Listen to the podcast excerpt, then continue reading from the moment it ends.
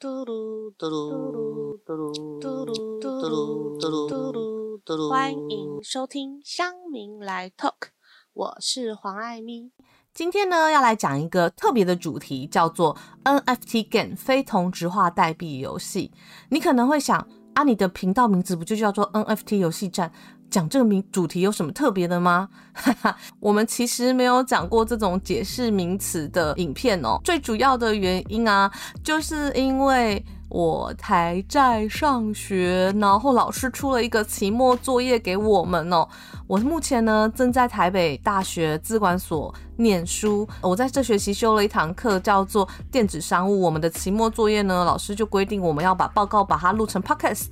我就想说，那我就录一集，还是录影片，然后把音档传到 podcast 这样子。所以呢，你是在 podcast 听到的朋友，你可以搜寻 NFT 游戏站。如果你想看 PowerPoint 的话，当然你也可以用听音档的部分。我们因为是录 podcast 的做法嘛，所以我会把它讲得很清楚，让只听 podcast 的人人呢，也可以听懂我们在介绍什么哦。好，那话不多说，我们就来讲我们今天的主题 NFT Game 非同质化代币游戏哦。那当然呢，要介绍这个游戏之前，NFT 游戏之前呢，我们当然要先来了解什么是 NFT 嘛，吼。那什么是 NFT 呢？NFT 的全名呢叫做 Non-Fungible Token，它的简写就叫做 NFT 嘛，吼。那翻成中文呢就是非同质化代币，它是源自于呢以太坊的智能合约的一种加密货币哦。可能有人会想说，哈，它是什么货币？它不就是一张 JPG 一张图吗？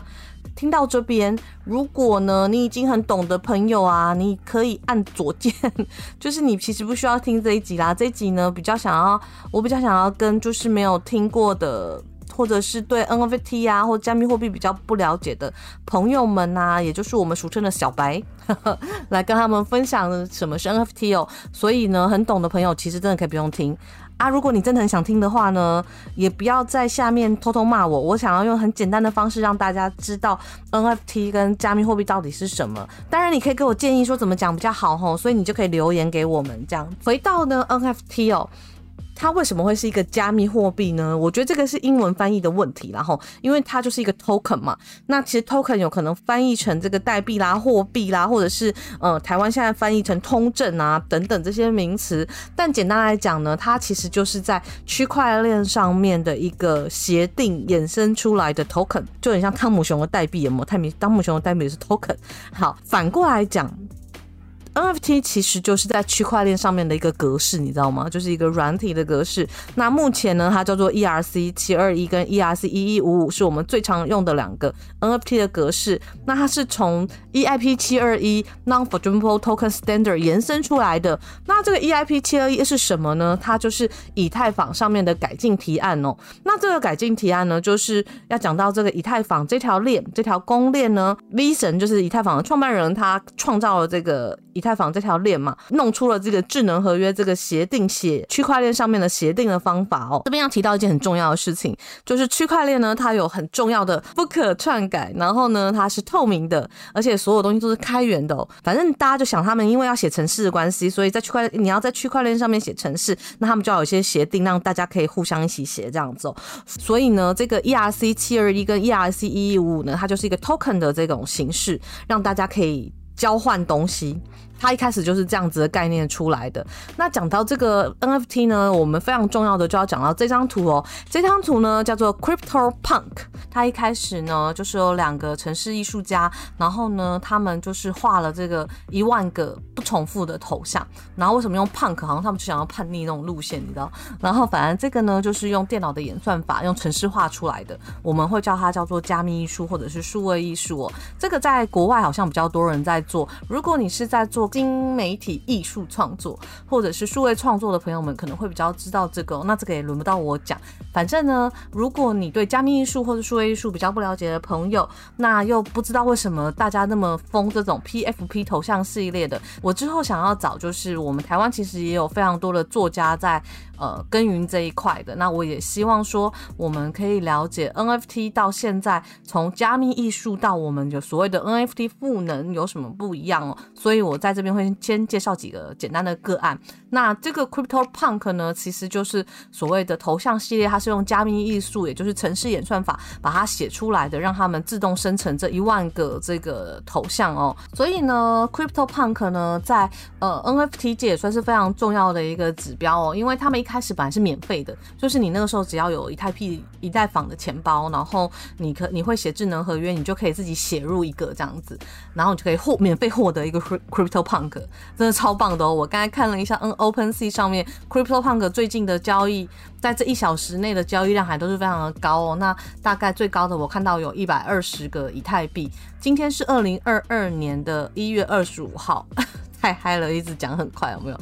好，那今天的以太币大概是两千三百多元，一百二十个以太币，你就可以算一下，哇，真的超多钱的，对不对？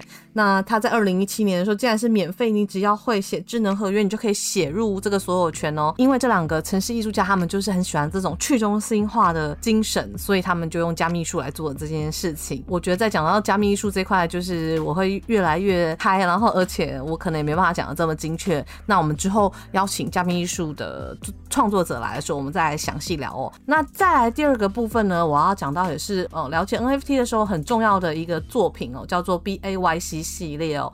那这个 BAYC 这个系列叫我们会叫做无聊猿系列。自从啊 Curry 买了 BAYC 无聊猿之后啊，我个人觉得呃 NFT 的市场好像就从这种加密艺术慢慢的转变为它 NFT NFT 的赋能很重要。意思到底是什么呢？简单来讲就是它赋予它的能力嘛。吼，字面上来翻好像这样子大。家可能比较了解哈，好一样，反正如果你已经很懂的朋友呢，你可以给我建议，就是我要怎么讲，可以让大家这种小白们比较了解。那我尽量很想用通俗的话来讲，让可能刚入门的朋友也可以了解 NFT 的世界哦。我自己觉得，就是从呃明星买入这些东西。更可以体现说它的价值，就是在于愿意买的人跟拥有者的上面哦。好，它可能有一点很哲学，或或者有人觉得很 tricky 哦。但是我觉得这个就像我们在买加密货币的时候，大家都会说是一个信仰，没错。那我觉得 NFT 更是一个你对于元宇宙，或者是对于这件呃整个区块链的一个信仰。当你很了解这个信仰的时候呢，你就可以了解。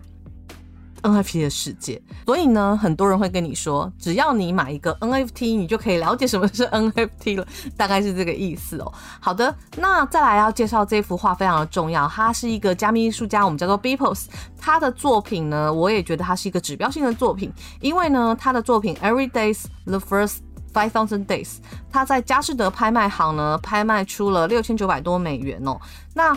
它是第一幅在拍卖行，佳士得拍卖行是全世界非常知名的艺术拍卖行哦。什么叫艺术拍卖行呢？就是在拍卖那种古董啊，然后很贵的艺术品啊，你想得到的什么毕卡索啊这些，就是呃我们所谓的这种呃艺术家的作品哦。那加密艺术它就是在用电脑做的这个艺术嘛，那。当然，很多人对这个东西还是有很多问号嘛。好，那反正简单来讲，我之后会邀请加密艺术比较强的人来讲。那我这边我就不再赘述哦。这张作品呢，是这张这个加密艺术家叫 Beepos，他呢花了五千天才完成的。里面呢，总共是五千张图把它拼起来的。这是在他这五千天，他每天画了一张这个数位的艺术图哦。那他也是。它是有公布出来的哦，不是说哎，我随便画了五千张图这样子，它是真的创作了五千天，然后把它拼成这张图。这张图呢，我们会说它很有指标性，就是因为它是在佳士得拍卖行拍卖出去的。因为佳士得它是一个传统的拍卖行嘛，那它竟然开始拍卖了这个加密艺术作品哦，也是因为这样子，我们就会说，哎，NFT 的热潮真的开始开始了。接下来呢，我要来讲一下 NFT 的这个系统模式哦，也就是它的系统架构。如果呢你对这个没有兴趣，可以把这一段跳过，因为我刚刚前面讲我在交作业嘛。那非得要讲这个不可。那呃，NFT 它在传输的时候呢，它里面大概会有两个资讯，一个就是它的 token ID 哦，就是那一串数字啊。另外一个呢，就是它的 content 的 metadata，也就是说这个 NFT 呢，它可能有什么赋能，就它有什么用处。比如说它可能是不是你可以拥有它的商标啊，还是你可以拥有它的什么权利等等的。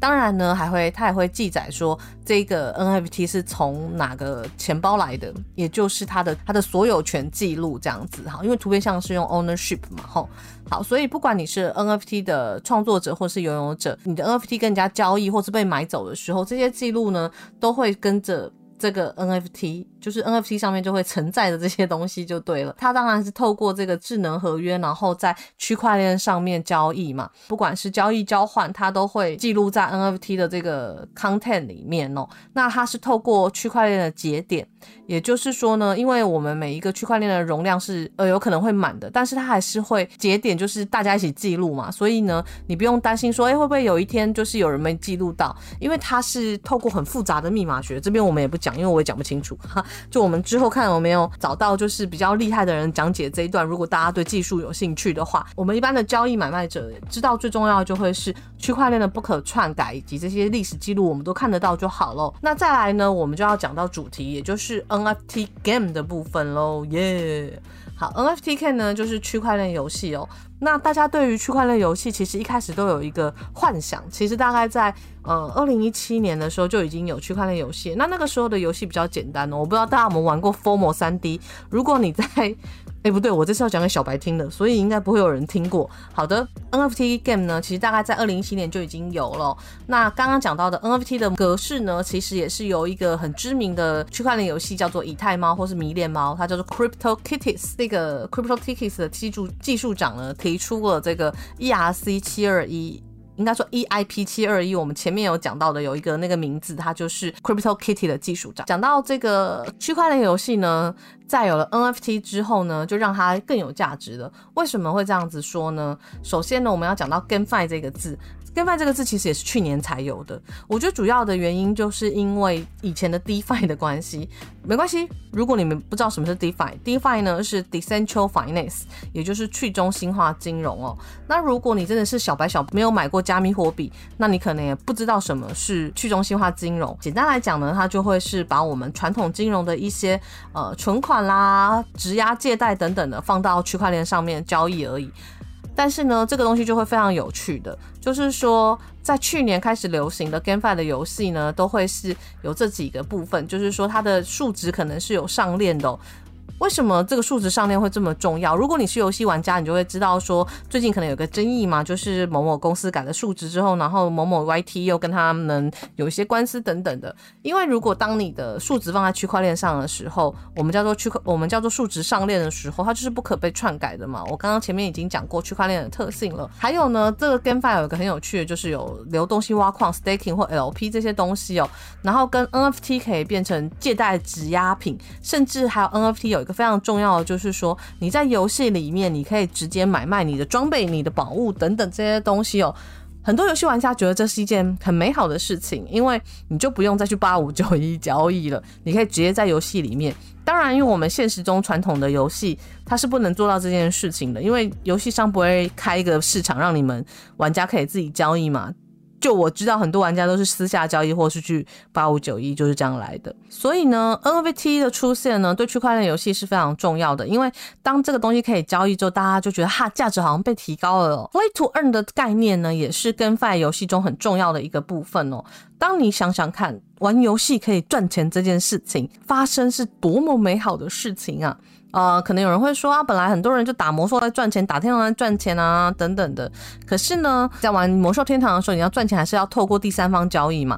当你在用区块链游戏的时候，你是可以直接在区块链上交易这些货币的。当然，如果你没有买卖过加密货币，你可能会有很多问号，或者是你有只有在加密货币交易所，例如币安、币托、MyCoin 这些比较大型的交易所，FTX 交易过的话，你可能也会对这些有一些问号，那还不知道上交易所交易。但是它跟传统的游戏就会有非常多不同的地方，就会是它，因为它在区块链上，而且它有用加密货币交易，还有 NFT 也可以交易，它就会让游戏有非常多的可能性哦。我个人对区块链游戏的市场的未来是非常非常看好的。我刚刚批判他讲完了区块链游戏的定义，不知道大家会不会觉得有点 confuse？没关系，因为它就是一个在进展中的事情，大家可以先开始了解。或者开始接触玩一些游戏，当然订阅我们的 NFT 游戏展是非常重要的一件事情。我们会介绍一些我们自己玩过的游戏，或者是呃我们已经有读过资讯的游戏，让大家知道这样子。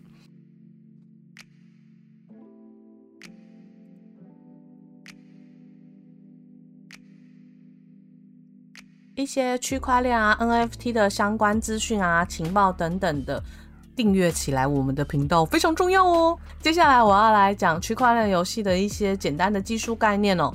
如果你真的是小白小白，你不知道区块链怎么来的，我先大概讲一下哦。比特币是由这个工作量证明，也就是 POW 算法达成的这种就是去中心化网络的交易数据哦，它用共识算法来算的。那在 NFT 比较流行的做法呢，就会在以太坊上面。我们前面也有讲，就是智能合约哦。区块链游戏的部分呢，简单来讲，它就是透过这种点对点的交易方法 P2P。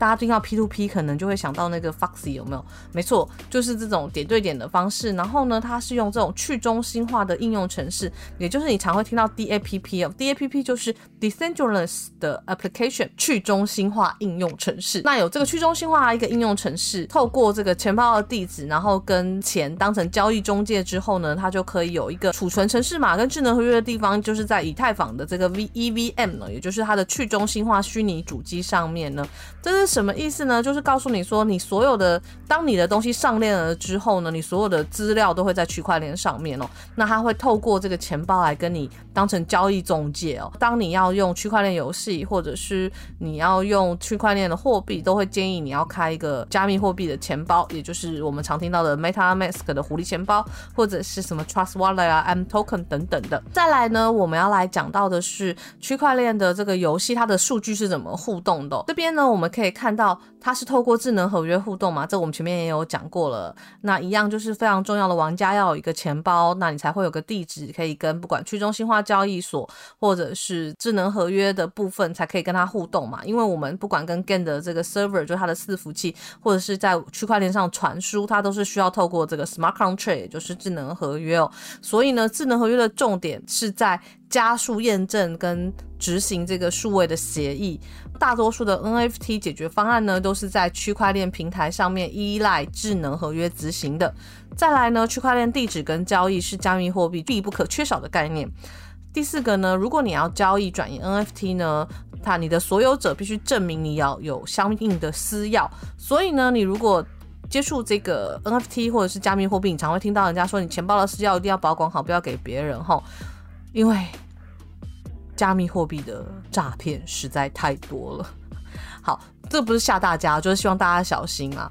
因为现实世界些也会有诈骗嘛。那只是说，如果你初来乍到加密货币的圈子里面，或者是 NFT 的交易，你。刚开始玩，你大家小心一点，因为你可能还不太熟悉。那我们之后可能也会有一集专门在讲这个。等我找到人来跟我一起聊天聊这个部分的时候，吼，好。那交易 NFT 呢？除了你要证明你有私钥，不是你自己证明，其实钱包会帮你证明了。那只是说他们用传输的方式，就是你要用 side 你的 contract，就是如果你已经买卖过了，你常会点点点，他会要你 confirm 嘛。那比较小心的人都会看一下那个合约。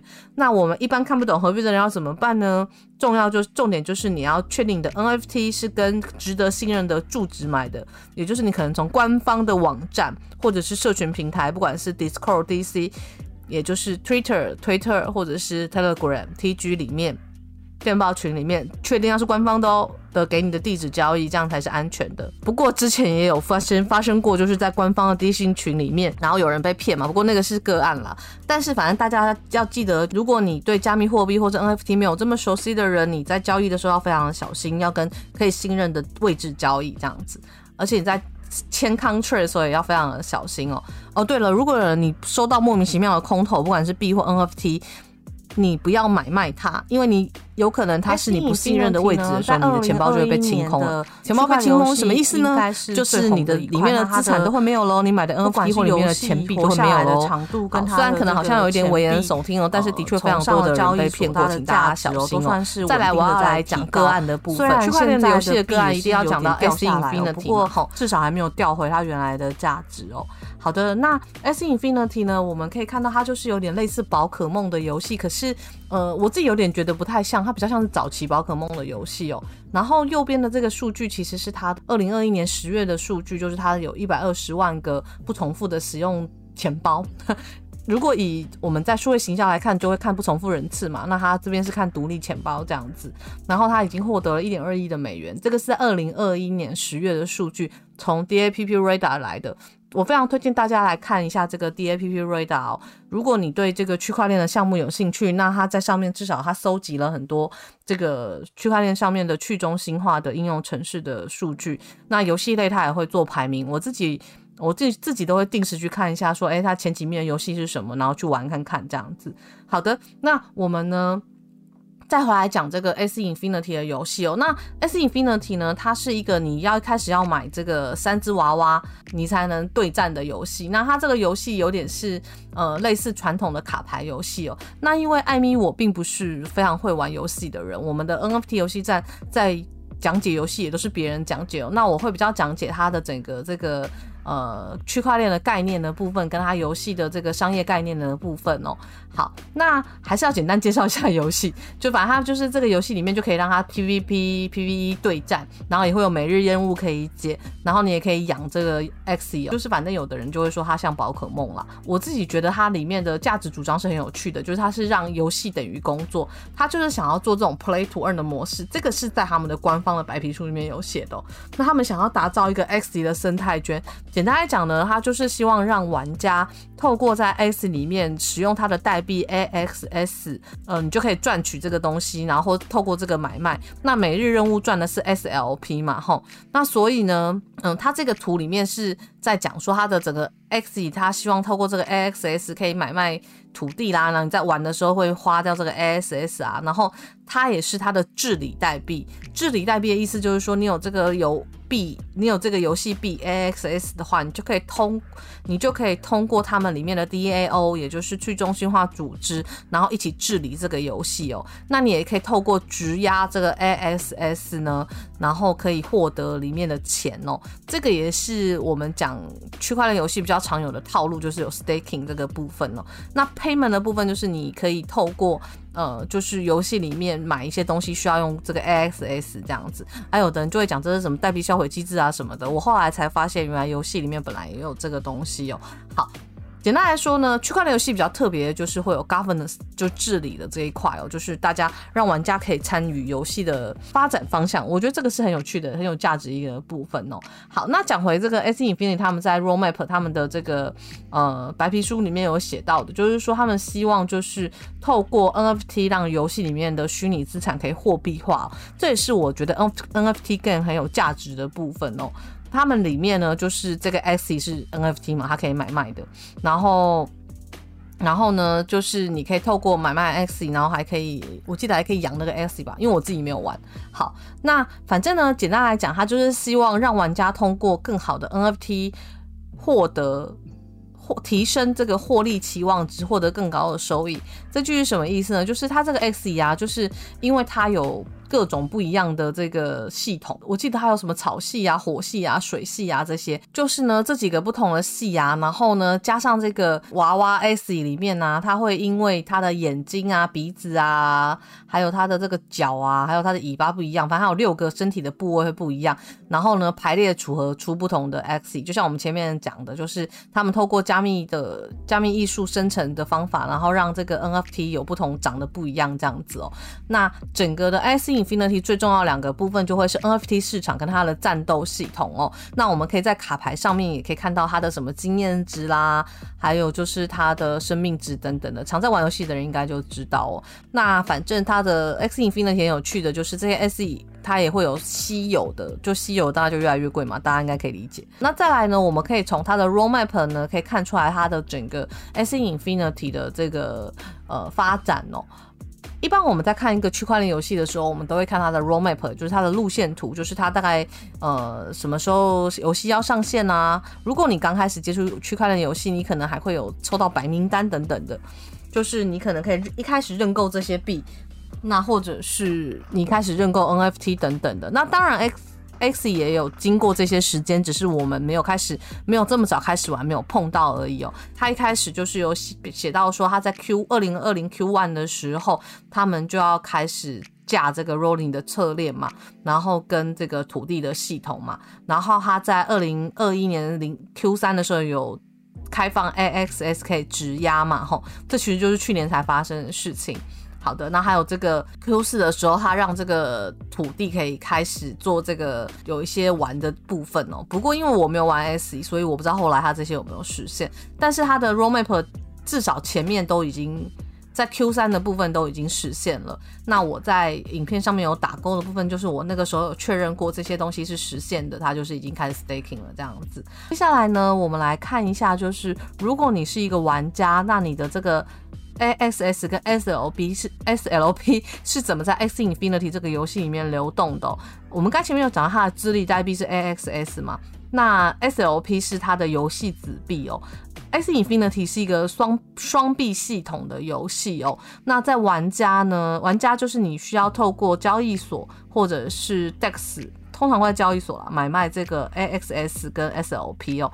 还有你一开始需要有 ETH，也就是以太币，你才有办法买那个 x e o。它这个蛮特别的，就是现在很多游戏也会这样子，就是他们在买第一个 NFT 的时候，他不会用。游戏里面的游戏的治理货币或者是游戏的币来买卖这个 NFT 哦，一开始都会是用呃比较。大的币，我们叫大币或者是稳定币来买卖哦。这个不知道是不是跟游戏系统有什么关系哦。不过这个是还蛮有趣的一个部分哦。好，那我们当你获得了这些币之后，你才有办法开始玩哦。所以呢，像我一个不玩游戏的人，在开始玩区块链游戏的时候，就花了很多钱，就被笑说我从来不氪金的人，竟然变成大氪场了。好，但是很多人玩区你我很多人玩区块链游戏，的确是因为投资的关系嘛。那我比较有趣，就是因为我第一个是我觉得它是。区块链游戏，我觉得它是加密货币的未来。这样讲可能有点 over，因为现在还很 early stage，才刚开始。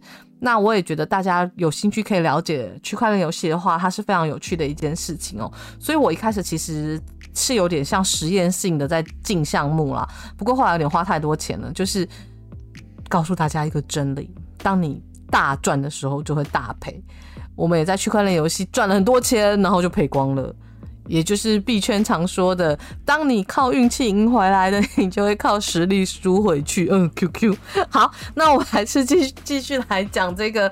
呃，你从这个他游戏账户，就是他的这个 Rolling Wallet Wallet 钱包里面，这个就是你 S C 的 account 嘛，就会有点像你游戏账户这样子。你的 ASS 呢，它就是你可以要战斗的时候，就是你要花这个 ASS，然后你会赚 SLP，就是花 ASS 或 SSLP 这样子。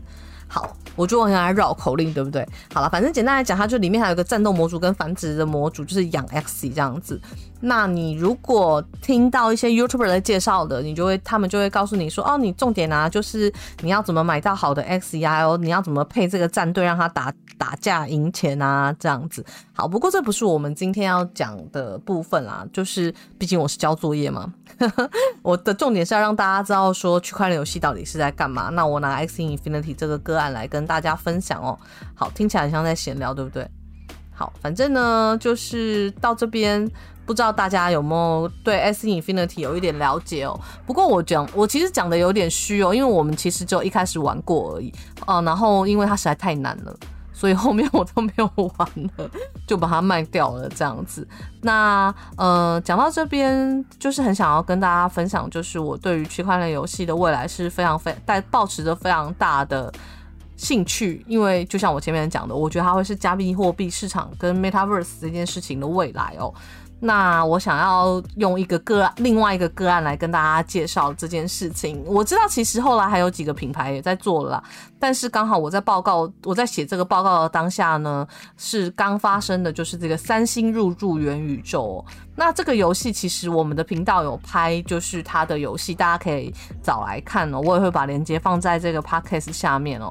那这个游戏呢，三星入驻元宇宙这个游戏呢，其实是三星在一个游戏叫做 Decentraland，它的货币代号是 M A N A，叫 Mana。那在各大加密货币交易所上面也可以买到哦。那他们在 Decentraland 这个游戏。上面呢买了一块土地，然后盖了这个呃三星的虚拟展览馆。那如果你进去的话呢，你就可以看到就是三星的 demo 的东西，然后还有就是反正就神送嘛，对，然后然后你还可以进去有一个人物下去跑跑跑，还可以闯关，然后你就可以有机会获得他们专属的 NFT。那我们有进去跑跑跑。有一点三 D 晕，对，所以呢，它这个游戏到现在还可以玩，大家还可以试试看，只是已经没有 NFT 了。你只要就是我也可以附链接在，我们会附在游戏的链接里面，大家可以去尝试看看。现在有很多就是已经是不用钱的，呃，我们叫做 free to play，因为其实手机游戏。App 也是经过这一个转变的，从呃线上的端游，然后到手机游戏，其实很重要就是 free to play 这一件事情哦，就是很多有手机游戏都是可以免费玩的嘛，可是它就会一点一点的叫你氪金这样子。那区块链游戏呢，比较像是从以前的端游，就是我们叫做呃要下载下来的这种游戏，或者到网页游戏，它中间的一个过程，那只是现在因为 NFT 有价值，所以很多人都会先花钱买 NFT 哦。让好玩的游戏跑出来可以玩，这样子到这边已经真的讲了非常久了。我不知道大家有没有对区块链游戏比较了解，因为这个报告是我在期末报告的时候写的，那也是想说分享给同学听。我觉得有趣的部分可能没有像我一开始讲的，让小白们都可以这么了解哦。所以我们之后还会想要再举办一个对谈。